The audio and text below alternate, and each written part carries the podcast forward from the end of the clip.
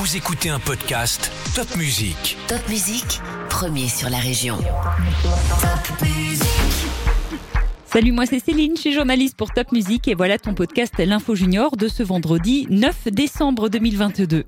As-tu entendu parler du REM, le réseau express métropolitain européen? C'est un réseau en étoile autour de Strasbourg où plus de trains devraient circuler dès ce 11 décembre, mais aussi plus de cars et plus de bus.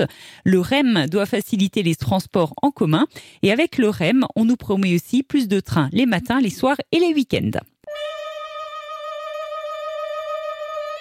Une polémique à Ribeauvillé. Une famille s'est vue refuser l'accès d'un restaurant le dimanche 4 décembre car ils étaient accompagnés d'un enfant. Le restaurateur avait mis un panneau à l'entrée de son établissement. Pas d'enfant, merci. Mais c'est un motif illégal aux yeux de la loi. C'est l'une des stars françaises de YouTube avec 12 millions d'abonnés. Norman risque de faire ses prochaines vidéos en prison. Il est accusé de viol et de corruption de mineurs par cinq victimes.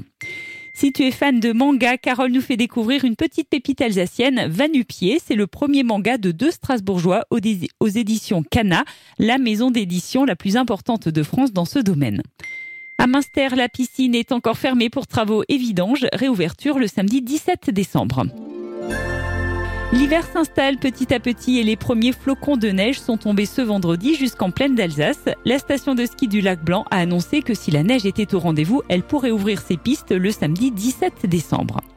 J'ai fait un petit tour au marché de Noël alsacien à Paris cette semaine. Il est situé devant la gare de l'Est depuis maintenant 40 ans.